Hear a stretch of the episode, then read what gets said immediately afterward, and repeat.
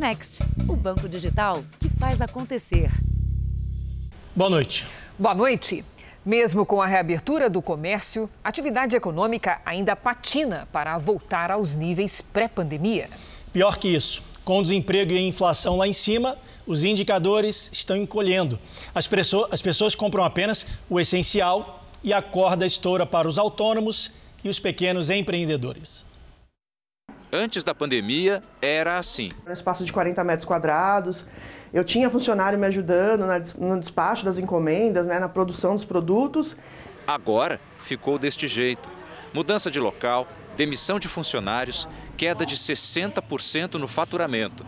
E se não fosse a parceria com a Rosângela, dividindo o espaço e o aluguel, a venda dos artigos de moda seria ainda mais complicada.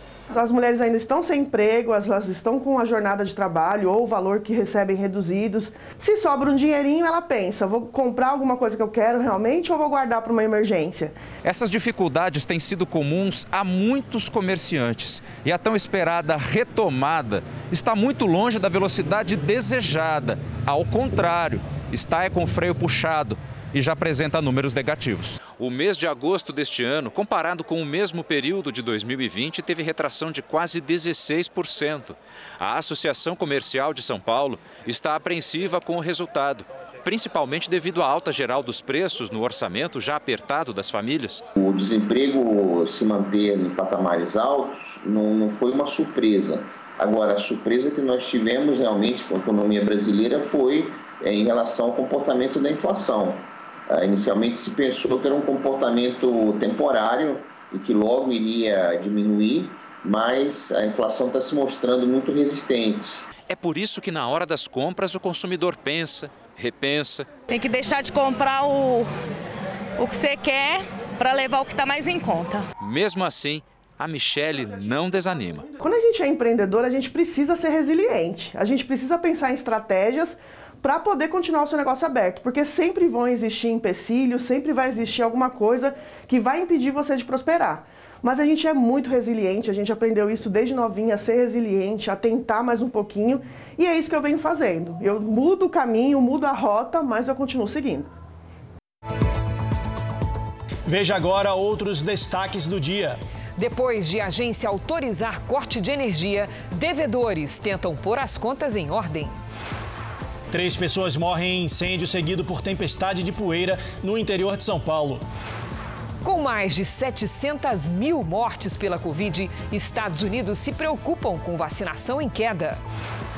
Sistema que abastece capital paulista entra em fase de restrição.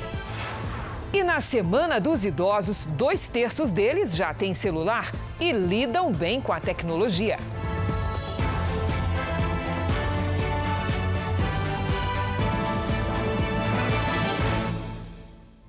Oferecimento Bradesco. Pague do seu jeito. Curta o futuro agora.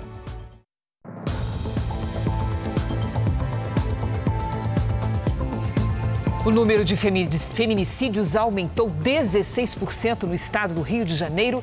No mais recente, um homem matou a ex-mulher com golpes de faca. A vítima tinha conseguido uma medida protetiva, mas isso não evitou o pior. Um crime premeditado. Ele veio, ele ameaçou, ele ameaçou que ele iria matar ela, que se não ficasse com ele, não ficaria com ninguém. As aparências enganavam. Francisca Elizabeth dos Santos e Ginei Pereira da Silva viveram juntos 12 anos, mas a relação desgastada pelas brigas chegou ao fim há quatro meses. Ele não aceitava o fim do relacionamento, ficava querendo voltar, voltar, e teve uma hora que ela falou para ele que tinha outra pessoa. Aí ele surtou. Há exatamente um mês, Francisca conseguiu uma medida protetiva contra o ex-marido. Ele deveria manter uma distância de 500 metros dela. Mas o ex-marido estava inconformado e ignorou a ordem judicial. Com a desculpa de que iria entregar um presente à filha que fazia aniversário, Ginei esteve na casa de Francisca, deixou a lembrança e foi embora. Mas horas depois voltou e invadiu a casa. O ex-marido estourou a porta. Foi na cozinha, pegou a faca e foi direto para o quarto dela, onde ela estava deitada com a filha. Francisca foi atacada na frente das filhas, uma delas de apenas oito anos. A mulher chegou a ser socorrida, mas não resistiu. Os dados do Instituto de Segurança Pública do Estado do Rio mostram que de janeiro a agosto do ano passado, 55 mulheres morreram vítimas de feminicídio. Neste ano, no mesmo período, já são 64, um aumento de 16%. Segundo o Fórum Brasileiro de Segurança, uma em cada quatro mulheres acima de 16 anos já foi vítima de algum tipo de violência psicológica, física ou sexual. 44% dos agressores são ex-maridos ou os atuais companheiros. E quase metade das agressões aconteceu dentro de casa. O feminicídio é um crime de ódio. Né? Ele não é um crime, como muita gente pensa, ah, é um crime passional, movido à paixão. Não, muito pelo contrário. Você não pode ficar lá. O silêncio ele mata. Segundo o Ministério da Mulher e dos Direitos Humanos, são registradas nove queixas de violência contra idosos a cada uma hora. Uma família de Salvador gravou o momento em que uma cuidadora agride uma senhora. As imagens gravadas pela câmera de segurança mostram a cuidadora trocando a fralda da idosa.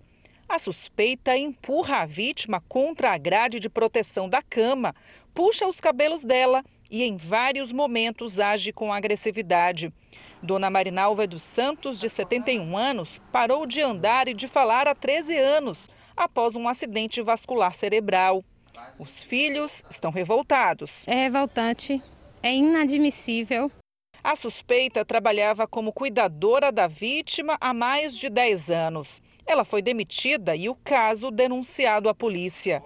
Os filhos desconfiaram de maus tratos depois de perceberem alguns hematomas se torna mais grave, porque ela não poderia reagir, ela não poderia buscar ajuda diante de tamanhos maus tratos que aparenta ter ocorrido. O Brasil tem cerca de 38 milhões de idosos, quase 20% da população.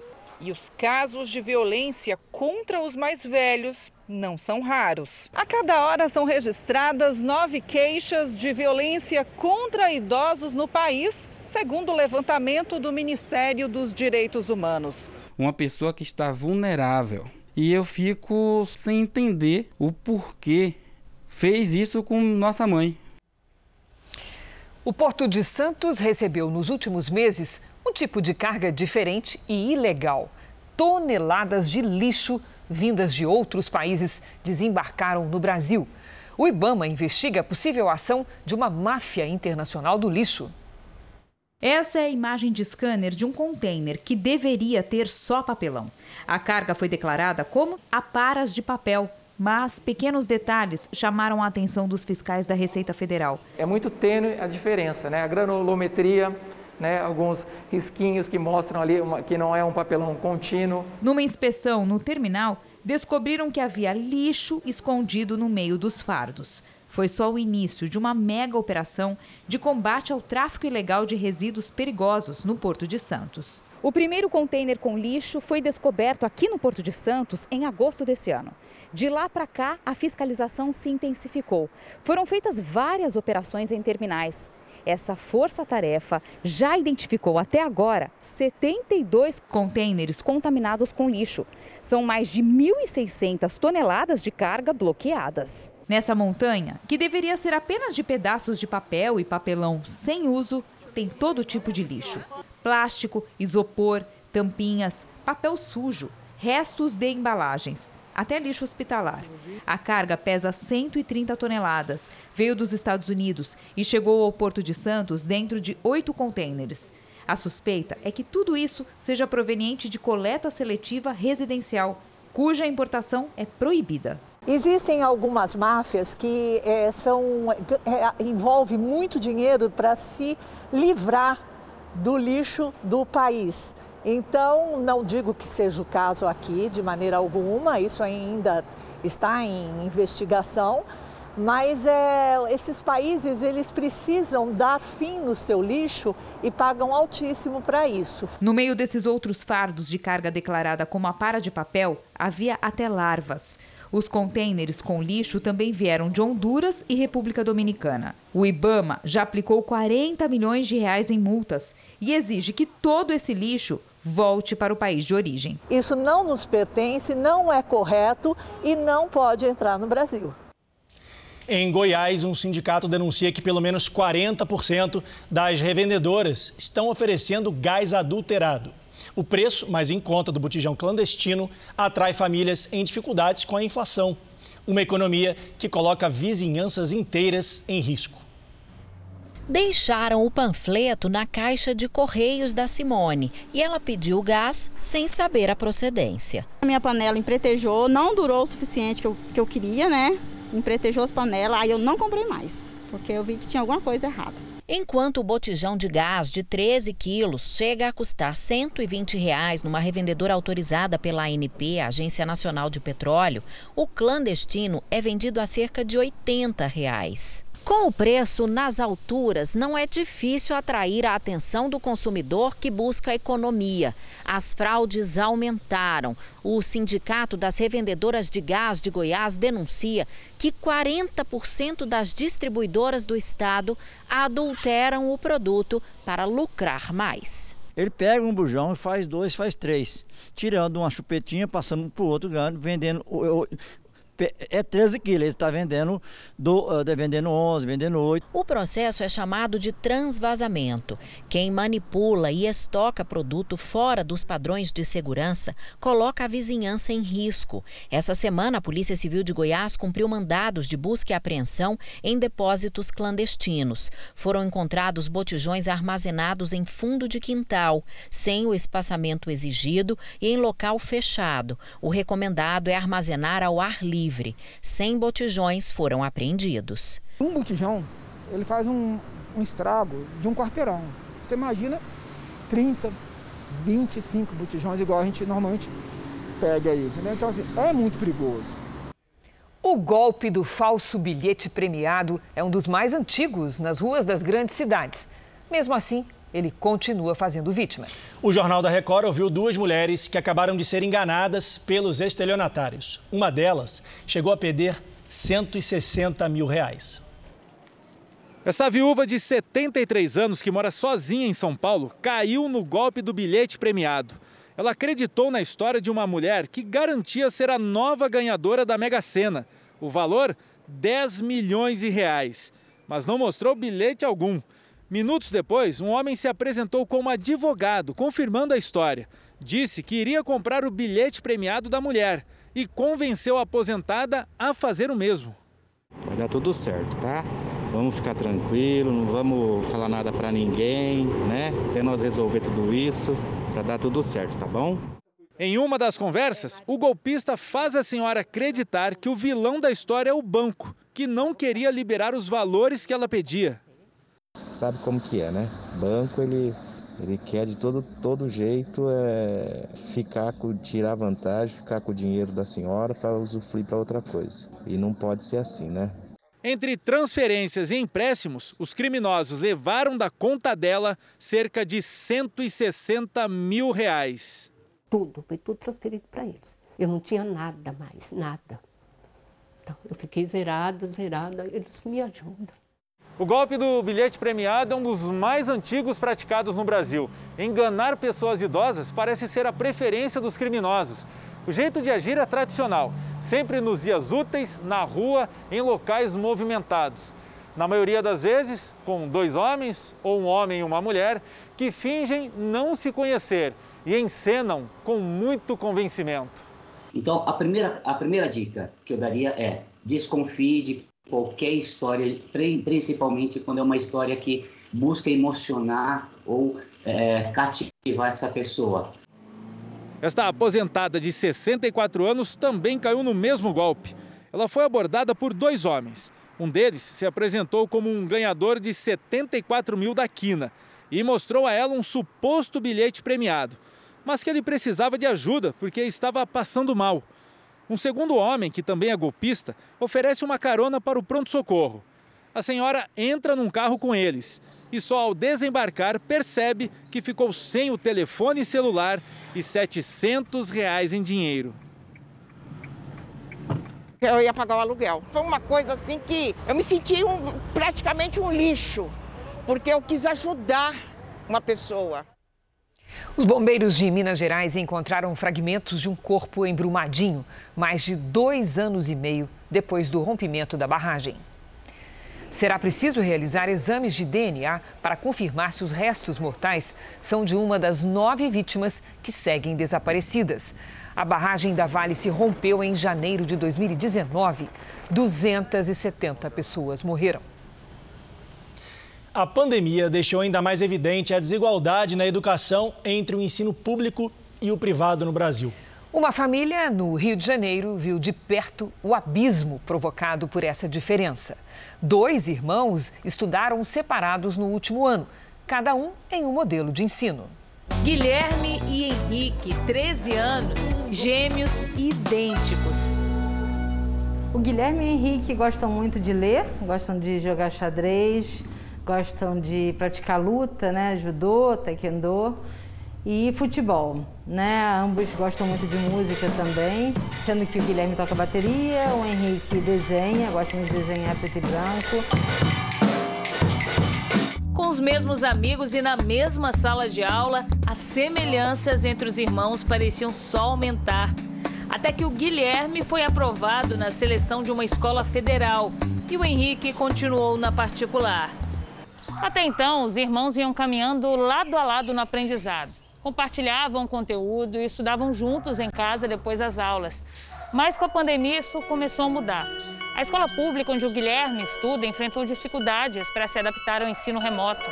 Acesso à internet, investimento em tecnologia, reformulação do material didático.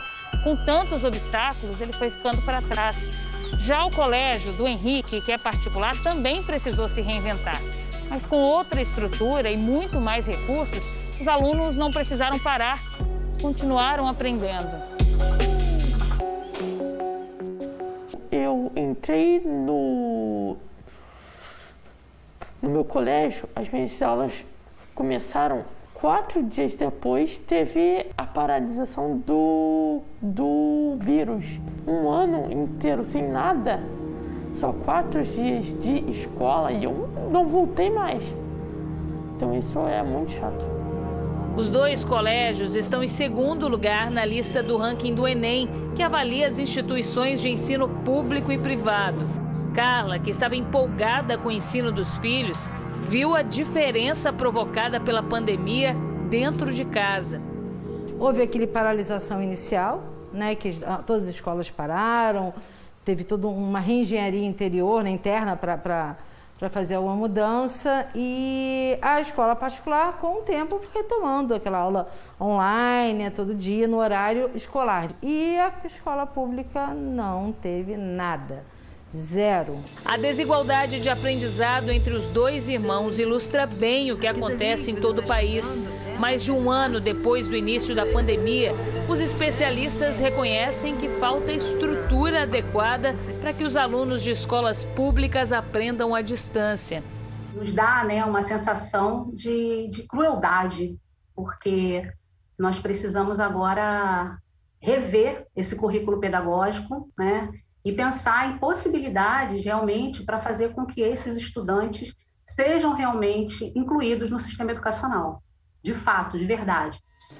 O Guilherme começou agora o sétimo ano, seis meses depois. O sétimo ano dele vai começar agora, vai até maio do ano que vem, em junho do ano que vem começa o oitavo, que deve vir até 2023. Enfim, em que momento isso vai se regular? Em nota, a reitoria do Colégio do Guilherme informou que não há atraso no cumprimento dos programas curriculares. Afirmou ainda que conteúdos prioritários estão sendo oferecidos a todos os alunos. A medida estaria de acordo com as resoluções do Conselho Nacional de Educação. Eu vejo que efetivamente muita gente é prejudicada, porque pra, o, o ensino, o aprendizado, o estudo é uma prática. Então, as crianças ficam só jogando em casa, game, o que seja. Né? Então, é um prejuízo muito grande. Quem comprou o carro zero nos últimos meses percebeu que as filas de espera estão grandes. O motivo é a falta de componentes eletrônicos. Uma consequência é que o preço do carro usado subiu mais de 20% esse ano. E mesmo assim, as vendas estão em alta. No estoque dessa loja, os carros não ficam parados muito tempo. O giro é, é, muito rápido agora. Tem carro que entra no dia vende no mesmo dia, ou no dia seguinte, ou dois dias. O mercado de veículos seminovos está aquecido. De janeiro a agosto foram vendidos mais de 10 milhões de carros. um crescimento de 48% na comparação com o ano passado. A explicação para o sucesso do comércio de usados está no que acontece no mercado de modelos zero quilômetro.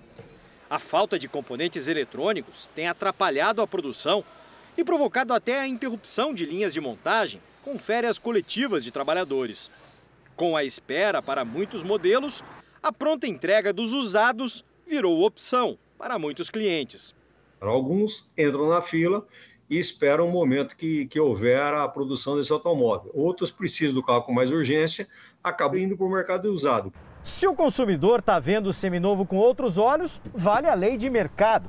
Com maior procura, esses carros estão mais valorizados.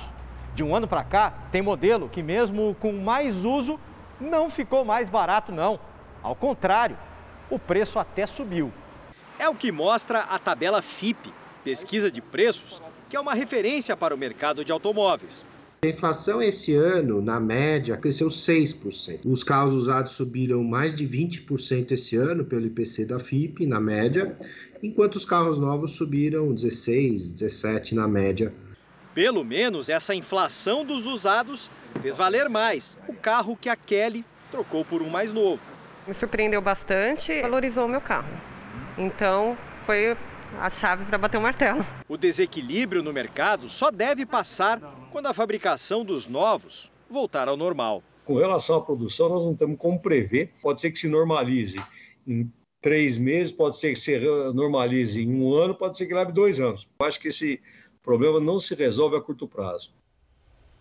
Vamos aos números de hoje da pandemia aqui no nosso telão. Segundo o Ministério da Saúde, o país tem mais de 21 milhões 459 mil casos de Covid-19.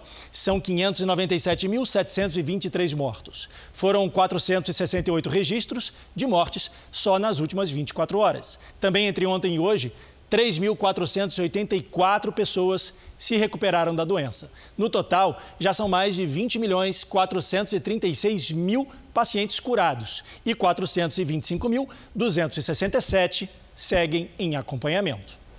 Santa Catarina registrou o é, se tornou o primeiro estado brasileiro a proibir um tipo específico de agrotóxico usado nas lavouras de soja e cana-de-açúcar. O motivo é que o inseticida é apontado como a causa das mortes de milhões de abelhas. A vida não é doce nessas colmeias. Elas trabalham sem parar e produzem muito mais do que mel.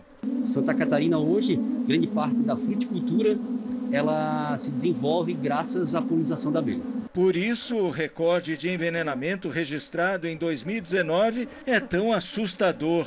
Em um único mês, mais de 50 milhões de abelhas morreram no interior de Santa Catarina. Ah, fiquei muito preocupado, porque eu, eu em apiar 30, 30 colmeias, eu, eu acabei ficando com 7 colmeias só. As suspeitas recaíram sobre o inseticida fipronil, que tem um efeito prolongado e devastador, mesmo quando aplicado longe das colmeias. É que as abelhas voam num raio de 5 quilômetros para fazer a polinização das flores. A abelha visitando as flores acaba coletando o néctar e se contaminando com esse produto e traz é, resíduos desse produto para dentro da colmeia, é, que tem um, um grande poder de matar, vamos dizer assim acaba que eliminando toda a colmeia. Técnicos da Companhia de Desenvolvimento Agrícola do Estado analisaram dezenas de amostras e confirmaram a presença de fipronil nas colmeias afetadas. O agrotóxico costuma ser usado para combater pragas nas plantações de soja, algodão e cana-de-açúcar. Mas agora, dois anos e oito meses depois da contaminação, uma portaria do órgão proibiu a aplicação do produto nas lavouras de Santa Catarina. Existem alternativas técnicas que não o uso do fipronil. E isso a gente conversou com todo o setor cooperativista, com o setor produtivo, né? E eles demonstraram que não tem essa dependência desse produto para o controle dessa praga.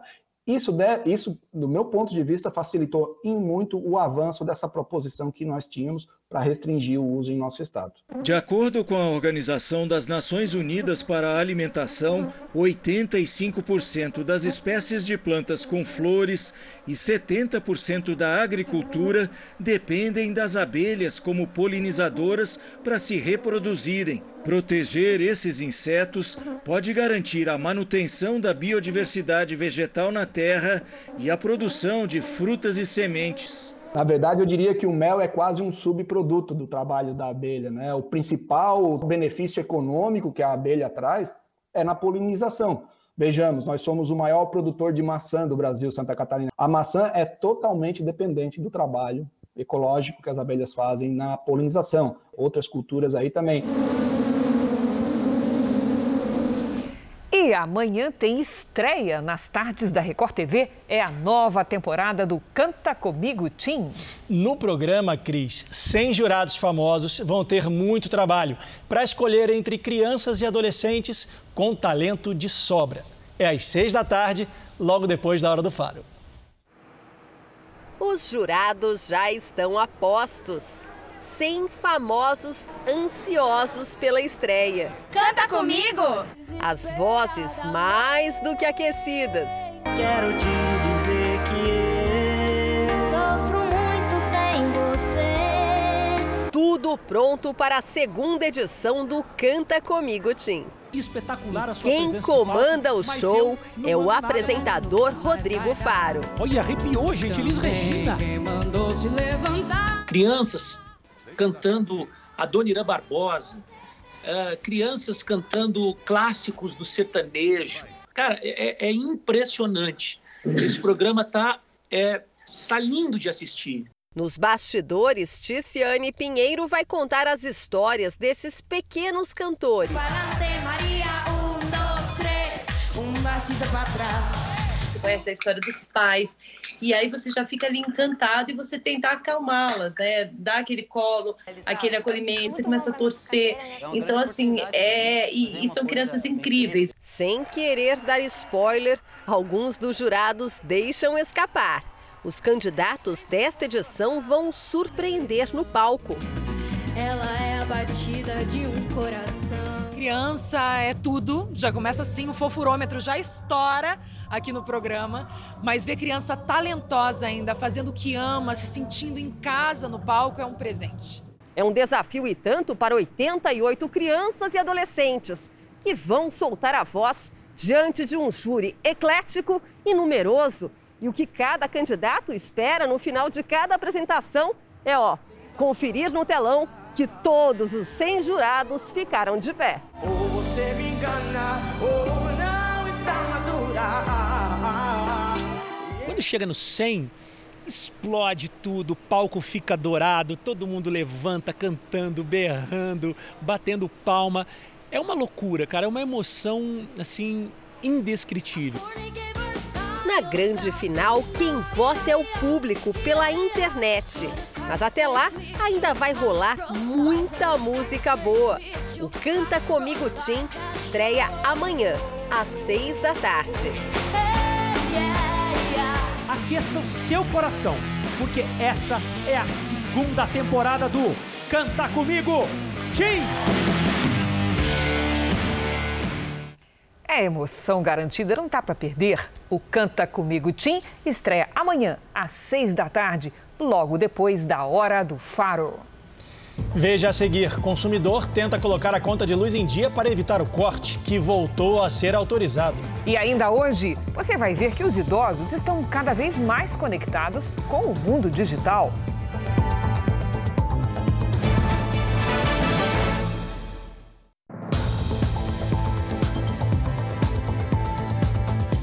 Chamados super salários, aqueles que ultrapassam o teto do funcionalismo público, podem ter custado 12 bilhões de reais nos últimos cinco anos apenas no Poder Judiciário. E o projeto que poderia reduzir essa despesa aos cofres públicos está parado há meses numa comissão do Senado. O levantamento feito pelo Centro de Liderança Pública apontou que são gastos aproximadamente 213 milhões de reais por mês, com valores que ultrapassam o teto do funcionalismo. Os números foram baseados em informações de 2019 da Pesquisa Nacional por Amostra de Domicílios do IBGE. Aproximadamente 25 mil servidores recebem salário acima do teto, com um adicional mensal médio de R$ 8.500. Ao menos 12 bilhões de reais deixaram de ser economizados desde 2016, quando o teto do funcionalismo público foi aprovado pelo Senado. O projeto que barra os supersalários só foi analisado na Câmara quatro anos e meio após a aprovação no Senado. É um grupo que tem um poder de lobby, de influência sobre parlamentares que é muito grande. Então, nós, como brasileiros comuns, sentimos todos os dias no nosso bolso que bancamos essas, esses penduricalhos, esses absurdos. Atualmente, o teto equivale ao salário de um ministro do Supremo de aproximadamente 39 mil reais. Mas uma série de auxílios e benefícios no funcionalismo público podem fazer os salários ultrapassarem os 100 mil reais. O projeto pretende barrar esses benefícios para servidores do Executivo, Legislativo e Judiciário, o que pode gerar economia. Após alterações na Câmara, a proposta voltou ao Senado, mas está sem relator há dois meses e paralisada na Comissão de Constituição e Justiça. Os 12 bilhões que poderiam ter sido economizados são seis vezes mais do que os 2 bilhões que a equipe econômica espera arrecadar com o aumento do imposto sobre operações financeiras, que seria usado para financiar o programa Auxílio Brasil, que substitui o Bolsa Família. Cabe ao Senado tomar a decisão final da elaboração desse projeto importante para que o país possa economizar mais de 12 bilhões de reais por ano com o pagamento de super salários, aqueles que são uh, os privilegiados, aqueles que abusam do dinheiro público. No segundo dia da maior feira de tecnologia e inovação do mundo, que acontece em Dubai, nos Emirados Árabes Unidos, o vice-presidente Hamilton Mourão defendeu a preservação e a exploração sustentável da Amazônia. Sustentabilidade é um dos temas principais da Feira do Futuro deste ano. O objetivo é apresentar soluções inovadoras para as mudanças climáticas e conservação da biodiversidade. Assunto que pode ser visto desde a estrutura da exposição até o tema dos grandes eventos e palestras. Essas árvores elétricas são feitas com quase 5 mil painéis solares. A instalação é um dos exemplos de como a Expo combina a estética com soluções sustentáveis. Todo o parque foi construído com essa mesma ideia. Quase toda a estrutura aqui de 4 quilômetros quadrados foi planejada para ser reaproveitada pelo país para projetos de educação e desenvolvimento. Hoje, durante uma das principais atrações da Expo, o vice-presidente do Brasil, general Hamilton Mourão, falou sobre a importância do desenvolvimento sustentável da Amazônia. Em inglês, ele afirmou que o desmatamento na região amazônica caiu 32% em agosto desse ano, em relação ao mesmo período do ano passado. The forest is not an obstacle to development. However, the fight against illegal deforestation will continue to be an expensive cat and mouse game if we do not create sustainable development alternatives for the people in the region. O vice-presidente disse que para isso o Brasil precisa de apoio financeiro externo. There is one number that people from the private sectors, mainly from the banks, have been telling me since that we should receive as payment for environmental service around 10 billion dollars a year. Veja a seguir: dificuldade de navegar no Rio Paraguai faz aumentar o movimento de caminhões nas estradas. E veja também a arte milenar do bonsai, árvores em miniatura que podem valer milhões.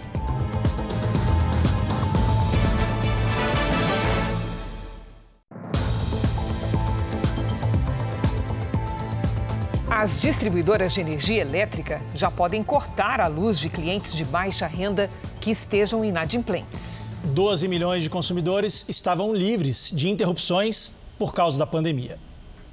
Josefa economiza. Tira o eletrodoméstico da tomada e nem o acendimento elétrico do fogão tem usado. Só uso só a geladeira, porque não tem como ficar sem geladeira.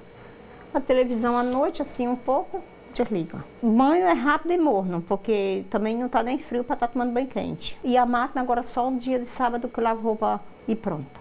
Mesmo assim, chegaram contas de luz de 900 até de 1.300 reais. Como não reconhece a dívida, não pagou. Chegou a fazer boletim de ocorrência. Até o mês passado, Josefa tinha a garantia de que não teria energia cortada. Mas isso acabou. A Josefa e milhões de consumidores de baixa renda estavam amparados por uma resolução da Agência Nacional de Energia Elétrica que proibia o corte de luz por falta de pagamento. Mas agora, em outubro, a regra mudou. A suspensão do fornecimento de energia para a usina de implentes foi autorizada novamente. A Enel informou que vai enviar notificações com 15 dias de antecedência e vai fazer um mutirão para renegociar. Estados como São Paulo, Rio de Janeiro e Ceará terão parcelamentos em até 13 vezes. Só que ainda são 14 milhões de desempregados no país e 12 milhões de famílias no risco de ficarem no escuro. A primeira orientação, já que essas pessoas já devem estar economizando no máximo possível, é tentar o parcelamento junto com a sua distribuidora. Não se incentiva que todo mundo corra para o judiciário, isso daí evidentemente, pode não ser a solução. Com as seguidas altas nas tarifas da conta de luz, o consumidor buscou alternativas para economizar. E uma das opções foi recorrer ao uso da energia solar. Além de ser bem mais barata, a instalação simples e o impacto ambiental também são menores. Todo mundo sentiu no bolso. Em um ano, a energia elétrica subiu mais de 20%. Paula enxergou na crise uma oportunidade e resolveu investir na geração de energia solar. Foi uma solução que eu acredito que veio para ficar. Além dela ser é, ambientalmente correta né, e trazer benefícios para a sociedade e crédito de carbono para as empresas, ela ainda traz economia para todos os clientes que optam por ela. Desde maio, a conta de luz passou a ter cobrança extra. Começou com a bandeira vermelha, patamar 1, e chegamos agora na chamada bandeira de escassez hídrica, e deve permanecer assim até abril do ano que vem.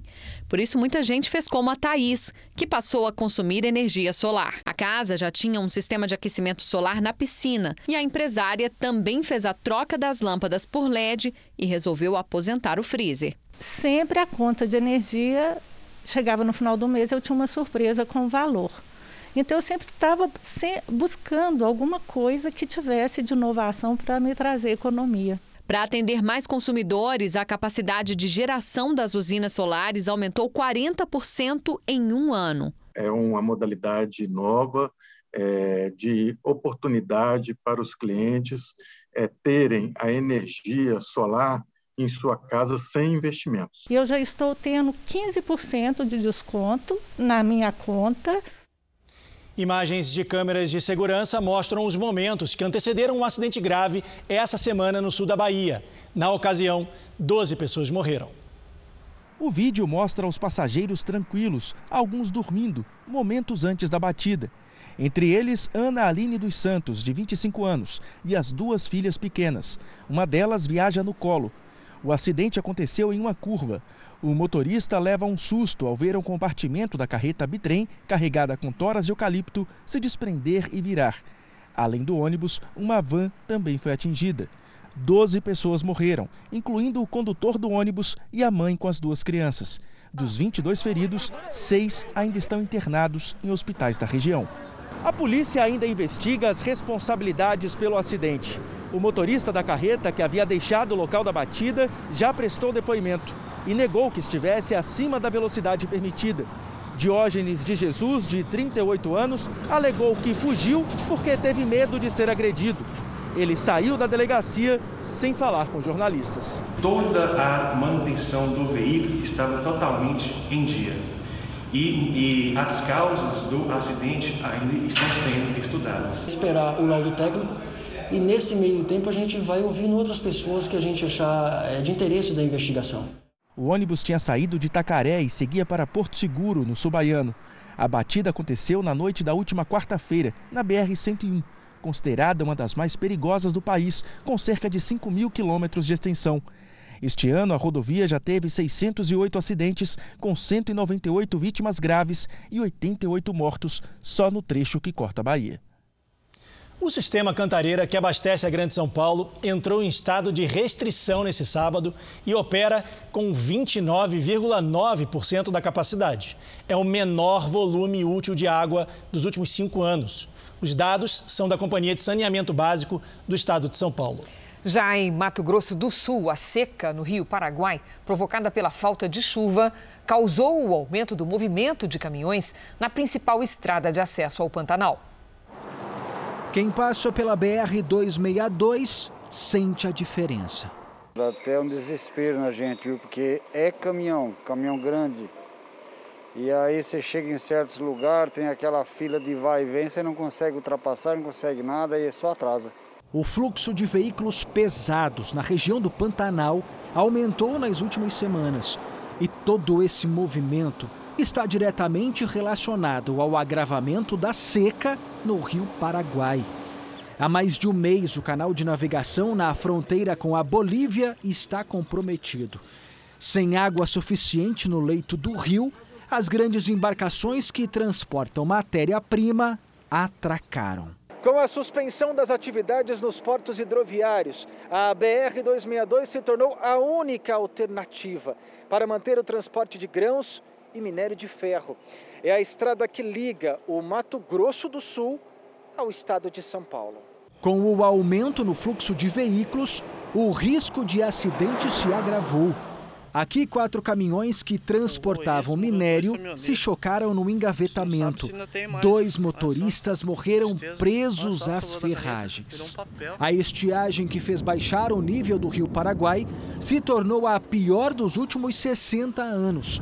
E enquanto o nível permanecer em baixa por causa da falta de chuva, a tendência é que o movimento de caminhões na rodovia fique ainda maior. A gente recomenda viajar durante o dia, né, viajar com tranquilidade, né? A gente vai ter que ter paciência, não tentar eh, forçar uma situação, uma ultrapassagem, né, que pode agravar esse risco. A seca histórica e o mau tempo no sul do país afetaram a produção de milho. 60% das áreas plantadas no Paraná foram perdidas. Agora o Brasil vai ter que importar o milho, o que deve encarecer ainda mais o preço da cesta básica. A falta de chuvas e as fortes geadas mudaram a paisagem no campo. A produção de milho foi a mais afetada. A Companhia Nacional de Abastecimento diz que a redução na produção já chega a 15%. O Paraná foi um dos estados mais afetados. No Paraná, especificamente, é a maior perda da história em termos nominais. Em termos financeiros, o campo deixou de se apropriar aí entre 11 e 12 bilhões de reais. 8 milhões e meio de toneladas já foram perdidas. Isso equivale a 60% de toda a área plantada do Paraná. O milho que não é colhido aqui no campo faz falta em outros setores, como na produção de carnes, que agora tem que importar o grão. A estimativa é que o Brasil importe 4 milhões de toneladas de milho, o maior volume dos últimos 40 anos. Para tentar conter os preços, o governo federal zerou o imposto de importação do grão. O preço nacional está muito alto, então eles têm que recorrer ao milho internacional para manter os padrões dos produtos aqui de atendimento do milho no Brasil. Dias atrás nós liberamos aí um navio já com 12 mil toneladas, que para essa época não é muito comum o volume aumentar. Mas, como eu te disse, até a metade do ano nós já superamos o, o, volume de importação do ano passado inteiro. A quebra da safra e a necessidade de importação devem aumentar ainda mais o preço dos alimentos. O Brasil só vai começar a produzir milho a partir do final do ano, início do ano, então a gente vai passar esse período sem produção na medida que frango e suíno demandam insumos, você tem uma redução da oferta e isso vai impactar o preço. Acho que esse é um vetor. O segundo vetor é a substituição, né, no caso, de outros produtos, outras culturas, pela, pela produção do milho. Então o produtor vai fazer essa opção. Se o milho continuar subindo, né, ele vai dar destaque para isso e você vai reduzir a oferta de outros produtos. E aí, dependendo né, do, do impacto disso, a gente vai ter um aumento generalizado na cesta básica tradicional. Três pessoas morreram num incêndio na região de Araçatuba, interior de São Paulo. O fogo já estava controlado, mas voltou a se alastrar por causa de mais uma das tempestades de poeira que atingem o estado. Até um trator que era usado no combate às chamas foi tomado pelo fogo. Um agricultor de 63 anos e dois funcionários de uma usina morreram carbonizados, tentando apagar um incêndio que atingiu três propriedades rurais em Santo Antônio do Aracanguá, na região noroeste de São Paulo. O fogo já estava controlado quando uma tempestade, acompanhada de ventos de 80 km por hora, fez o incêndio se alastrar de novo. Os três não conseguiram sair do local a tempo. Outras cinco pessoas foram socorridas com queimaduras e estão internadas. 20 cabeças de gado também morreram. Parte do rebanho ficou carbonizada e alguns animais foram asfixiados pela nuvem de poeira e fumaça. Depois do vendaval, uma chuva forte apagou o fogo. Este climatologista explica que a tempestade se formou rapidamente após a chegada de uma frente que se chocou com o ar quente e seco da região. Como a terra está muito seca, a agricultura preparando para chuvas para a próxima safra, levanta muita poeira e aí dá esse efeito mais catastrófico. Então forma essa tempestade de areia associada aos ventos fortes, com rajadas acima de 80 a 100 km por hora e com um pouco de chuva. Outros municípios das regiões oeste e noroeste de São Paulo também foram atingidos pelo fenômeno. Em São José do Rio Preto, pelo menos 80 árvores caíram com a força do vento, que chegou a 70 km por hora. Um voo teve de ser desviado do aeroporto da cidade e outros foram cancelados. A Defesa Civil emitiu alerta para novos temporais no começo da semana. Em Araçatuba, o aeroporto foi destelhado e parte da cidade ficou sem energia elétrica. Em Birigui, moradores registraram a queda de granizo. Presidente Prudente foi coberta por uma nuvem de poeira. Choveu forte durante meia hora, com ventos que ultrapassaram os 100 km por hora. O Corpo de Bombeiros atendeu a pelo menos 70 ocorrências relacionadas à chuva. Segundo o climatologista, estes temporais são comuns nesta época do ano e devem ser registrados com frequência durante o mês de outubro. Eles costumam ser acompanhados de chuva passageira, que apesar de frequente, não será suficiente para resolver o problema da seca prolongada. Ah, esse ano foi uma das secas mais longas já registrada em todo o oeste do estado de São Paulo e, com isso, os temporais que normalmente aconteciam no final de agosto, início de setembro, foi retardado até agora, o começo de outubro. Sábado de tempo instável na maior parte do país. Na região sul, a chuva não para. E em algumas cidades do centro-oeste, as rajadas de vento passam de 85 quilômetros por hora. A previsão do tempo hoje é com a Mariana Bispo. Boa noite, Mari. Felizmente virá mais chuva. Vai sim, Cris. Boa noite. Tá precisando, né? Boa noite para você. Leandro, a todo mundo que está acompanhando a gente aqui. Vamos dar uma olhada aqui na tela para ver as imagens de satélite. É possível ver nuvens carregadas de chuva espalhadas por todo o país. E neste domingo, gente, uma nova frente fria chega no sudeste e mantém a condição de chuva nessa região. Em Mato Grosso do Sul e também do Rio Grande do Sul até São Paulo, tem alerta para temporais com granizo. Nessa área, a chance de inundações e também os ventos podem chegar a 70 quilômetros por hora. No litoral da região sul, o mar pode ficar bastante agitado, ressaca, com ondas de até 2 metros e meio. No centro-oeste e também no norte do país, há chance de pancadas de chuvas e pode ocorrer a partir da tarde. Tempo firme mesmo só nessa faixa amarela do mapa, que vai do interior de Minas Gerais até o Piauí. Em Curitiba, alto risco para temporais com 20 graus. Em Goiânia, 31. Em Teresina, faz 37 graus, calorão. E em Rio Branco, 33 graus. Em São Paulo, tempo bastante abafado e risco para temporais no fim, no fim do dia, desculpa. Faz 30 graus. Durante o início da semana, aquele efeito gangorra, as temperaturas caem. Na segunda, faz 25 graus, terça, 20 e na quarta volta ali para 27 graus. Leandro. Chegou a hora do tempo delivery. A gente começa com o um pedido do Carlos e da esposa Maria, o casal quer pedalar no aterro do Flamengo no Rio de Janeiro amanhã. Vai ter tempo bom? Bela Vista, né? Você sabe, né? Do Rio é. de Janeiro também. Pois é, gente, olha, é melhor aproveitar bastante o período da manhã, porque à tarde pode chover. Máxima prevista amanhã ó, de 33 graus, na segunda-feira, 32, na terça, 24 graus e a chuva chega de vez. E agora respondemos a pergunta da Daniele, que é da cidade de Pão de Açúcar, Alagoas. Oi, Dani. Domingo de sol entre nuvens com máxima de 32 graus e o tempo fica exatamente assim até terça-feira. E é claro, né? Vou aproveitar esse restinho aqui para falar do Tempo Delivery, que você também pode participar. É só mandar aquela mensagem pela hashtag você no JR, lá nas redes sociais que a gente responde. Bom domingo para você e para vocês também. Obrigada, Mari. Tchau, tchau. Até segunda.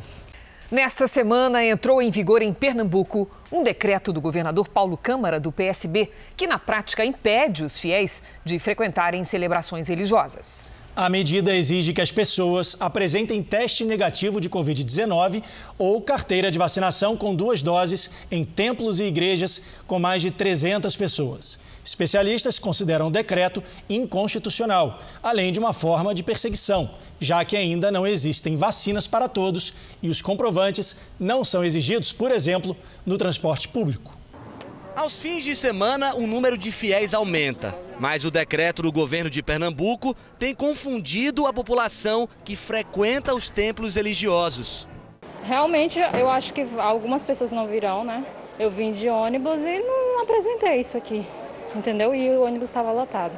De acordo com a nova regra publicada segunda-feira, as celebrações religiosas com mais de 300 pessoas devem observar os limites de capacidade do ambiente e o número máximo de pessoas. Também deve ser exigida a apresentação de comprovantes do esquema vacinal completo ou resultados negativos de testes para a Covid-19. Líderes religiosos dizem que a medida é contraditória, porque as igrejas cumprem distanciamento social e protocolos sanitários, enquanto no transporte público lotado, por exemplo, os cuidados não são adotados e nem fiscalizados. É uma coisa fora do, do comum, é um absurdo esse decreto, porque é um decreto que tira o direito de liberdade de expressão das pessoas, né? De ir à igreja, de frequentar o culto, então nós não temos mais, o povo não tem mais essa liberdade. Pessoas ficam até sem saber o que fazer. Ele está tirando o direito de milhares e milhares de pessoas a ir ao culto, frequentar as igrejas. Um estudo feito pela Fundação Oswaldo Cruz aqui em Recife concluiu que as pessoas que utilizam o transporte público estão mais expostas a contrair o coronavírus. A análise de amostras recolhidas em superfícies nos terminais de ônibus e metrô mostrou que esses são os locais onde há o maior risco de contaminação da Covid-19. A pesquisa levou em consideração dois critérios: o grande fluxo e a alta concentração de pessoas. Até agora, o governo de Pernambuco não respondeu às críticas recebidas ao decreto. O grupo de estudos constitucionais e legislativos do Instituto Brasileiro de Direito e Religião emitiu um parecer sobre a inconstitucionalidade da decisão que coloca a liberdade religiosa como dependente de escolha e oportunidade da vacinação. A barreira religiosa impede que fiéis ingressem no templo do culto ingressem no culto se não tiverem o esquema vacinal completo ou se não tiverem o, o, o teste de PCR. Essa medida é inconstitucional por diversos motivos não existe religião sem culto. O governador de Pernambuco, então, elimina a possibilidade de religiosos irem ao culto, logo afronta a própria ideia de ser religioso e de ter uma religião. E ainda a própria autonomia da vontade, a liberdade íntima das pessoas, o direito de ir e vir também está afrontado. Representantes da União Nacional das Igrejas e pastores evangélicos em Pernambuco protocolaram uma carta de repúdio ao decreto do governador Paulo Câmara. Os dados oficiais mostram que menos de 40% dos moradores de Pernambuco estão com a imunização completa. Também é alto o número de pessoas que estão com a segunda dose atrasada. Quase 350 mil pernambucanos.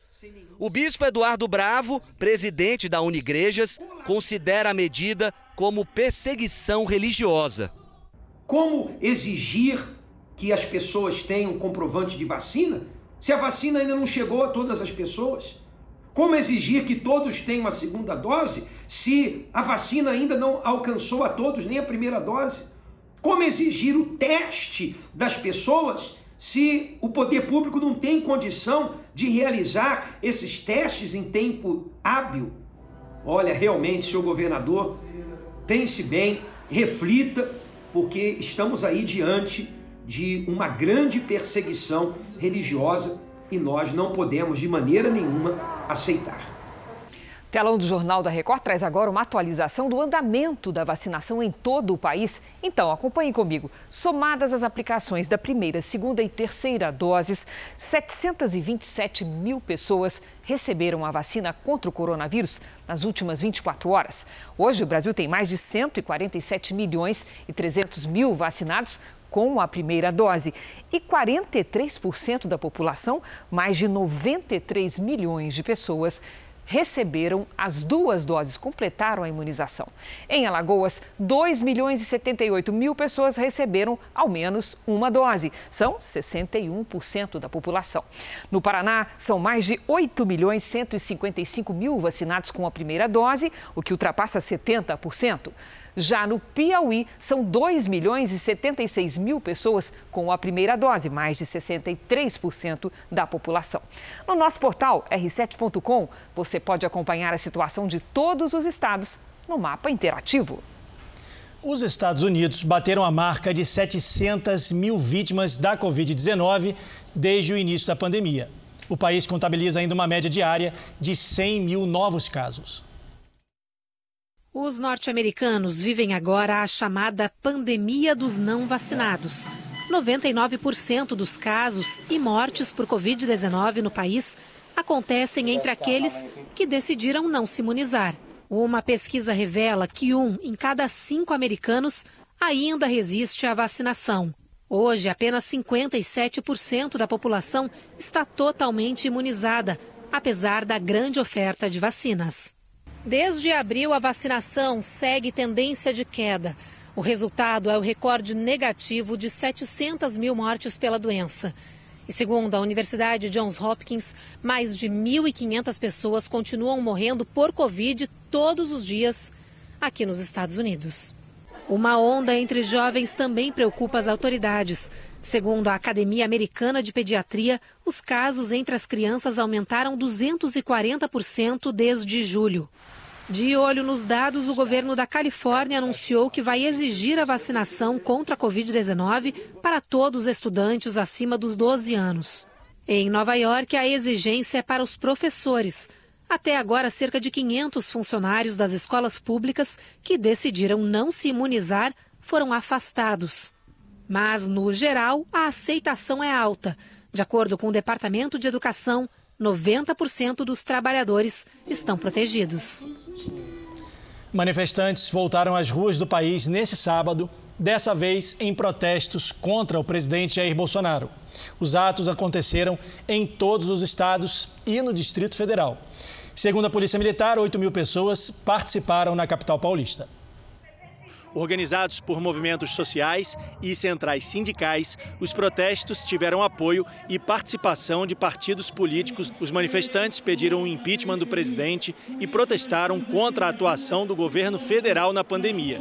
Denúncias de corrupção investigadas pela CPI, defesa da democracia, emprego e inflação também estiveram na pauta. Os atos aconteceram de forma pacífica. O maior foi na Avenida Paulista, em São Paulo. Veja agora os destaques do próximo domingo espetacular. O assassinato de um médico dentro do consultório. A polícia prende os suspeitos e fala em vingança. Mas a família acredita que Júlio César de Queiroz foi morto por médicos concorrentes. Se trata de uma disputa por espaço médico. Roberto Cabrini no Afeganistão. Ele encontra uma mulher que vivia escondida do Talibã depois de participar de protestos contra o regime. O que significa ser uma ativista de direitos humanos nesse momento? E fica frente a frente com o porta-voz do grupo radical que domina o país. Nossa equipe chega perto do vulcão em erupção que expulsou 6 mil pessoas de casa na Espanha. Acaba de rebentar diante da minha casa e encontra a brasileira que viu a lava chegar no quintal. A gente tem que sair. Tchau, gente. Tchau. Não precisa me tocar. Ele estava na pior até ganhar na loteria. Três vezes em três meses. Sou, sou milionário do Brega, sou. Com sorte no jogo, o milionário do Brega aposta na carreira musical é no Domingo Espetacular. Logo após a estreia do Canta Comigo Tim. Mais de dois terços dos idosos brasileiros têm telefone celular. É um público que tem aprendido a lidar com a tecnologia e que participa cada vez mais do mundo digital. Como os pincéis e os lápis, o celular é uma ferramenta de trabalho para Eliana. Ela faz bonecas com cabaças e massa, tudo artesanalmente. E com a mesma habilidade que manuseia os instrumentos, ela usa a tecnologia. Todo dia tem coisas novas, então sempre tem uma certa dificuldade. Eu posso demorar mais para aprender, mas eu vou fuçando até descobrir um jeito de fazer. A Eliana vendia as bonecas em bazares, bem artesanalmente. Mas aí veio a pandemia e ela teve que correr atrás para se adaptar ao mundo virtual. Porque sabe, a tecnologia pode trazer desafios para quem não está habituado, mas é uma aliada, não importa a idade. Meu trabalho não foi feito para ficar enfurnado aqui. Eu quero mostrar para os outros, eu quero compartilhar, eu quero que as pessoas conheçam o meu trabalho, sabe? Todo mundo pode estar atualizado. É só querer. Cada vez mais gente experiente pensa como ela. De acordo com o IBGE, dois terços dos brasileiros com mais de 60 anos têm um celular. Com o advento da pandemia, é, de fato a tecnologia ela foi assim potencializada na vida do idoso. A gente precisa desmistificar um pouco que a partir dos 60 anos que ela está incapaz pelo contrário, né? ela tem garra, ela tem vontade de ser útil ao mercado de trabalho, ela tem vontade de inspirar outras gerações. Para Eliana, não tem essa de dizer que está velha para fazer qualquer coisa, muito menos para se aventurar no mundo digital. Não existe isso de ficar velho. Fica velho só quem quer. É isso mesmo. É isso aí. o bonsai é uma arte milenar e tradicional nos países do Oriente. São aquelas árvores em miniatura, pequenininhas, sabe, Cris? Verdadeiras joias, né? Pois é, são muito apreciadas no mundo inteiro e podem valer milhões de reais. A arte de apreciar elementos da natureza sobre um recipiente tem um nome em japonês, mas conhecido no mundo todo: bonsai. Mas não foi por aqui que a técnica começou. Foi na China, há cerca de dois mil anos, que o conhecimento passou a ser aplicado. Antigamente, mas isso entre os japoneses, o bonsai era associado à imagem de idosos que apreciavam miniaturas, mas isso mudou completamente. Essa arte que consegue expressar a harmonia oriental, reconstruindo num simples espaço de alguns centímetros uma árvore, um jardim, um pedaço de um mundo, vem conquistando cada vez mais admiradores. São árvores que podem passar de mil anos de existência, como este pinheiro, originário do norte do Japão. Ou ainda ter formatos surreais, como este, batizado de dragão azul. Cada obra é única no mundo e algumas chegam a custar o equivalente a 5 milhões de reais. Mas a verdade é que são tão especiais que é difícil colocar um preço. Este museu, que fica em Saitama, a cerca de uma hora de Tóquio, tem aproximadamente 60 obras. E para o curador do local, cada uma é capaz de mostrar uma grandiosa face da natureza, por menor que seja o bonsai.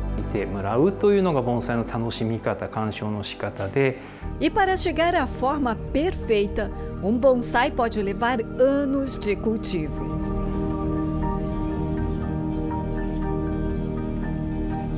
Até este tronco de pinheiro ficar assim, foram 800 anos, por exemplo. Takahiro Ishihara é artista de bonsai. Trabalho que, segundo ele, foi herdado e vai continuar com as gerações seguintes. Por isso, ensina a arte com tanta dedicação.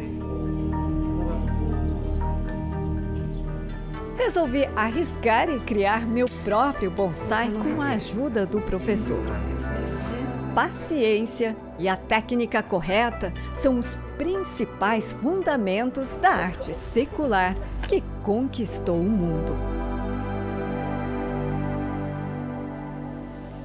Lindíssimo. Lindo. O Jornal da Record termina aqui. A edição de hoje na íntegra e também a nossa versão em podcast estão no Play Plus e em todas as nossas plataformas digitais. Muito bem-vindo à bancada do JR, Leandro Estoliar. E você fica agora com os melhores momentos da novela Gênesis. Boa noite, ótimo domingo para você. Foi uma honra, Cris. Boa noite e bom fim de semana.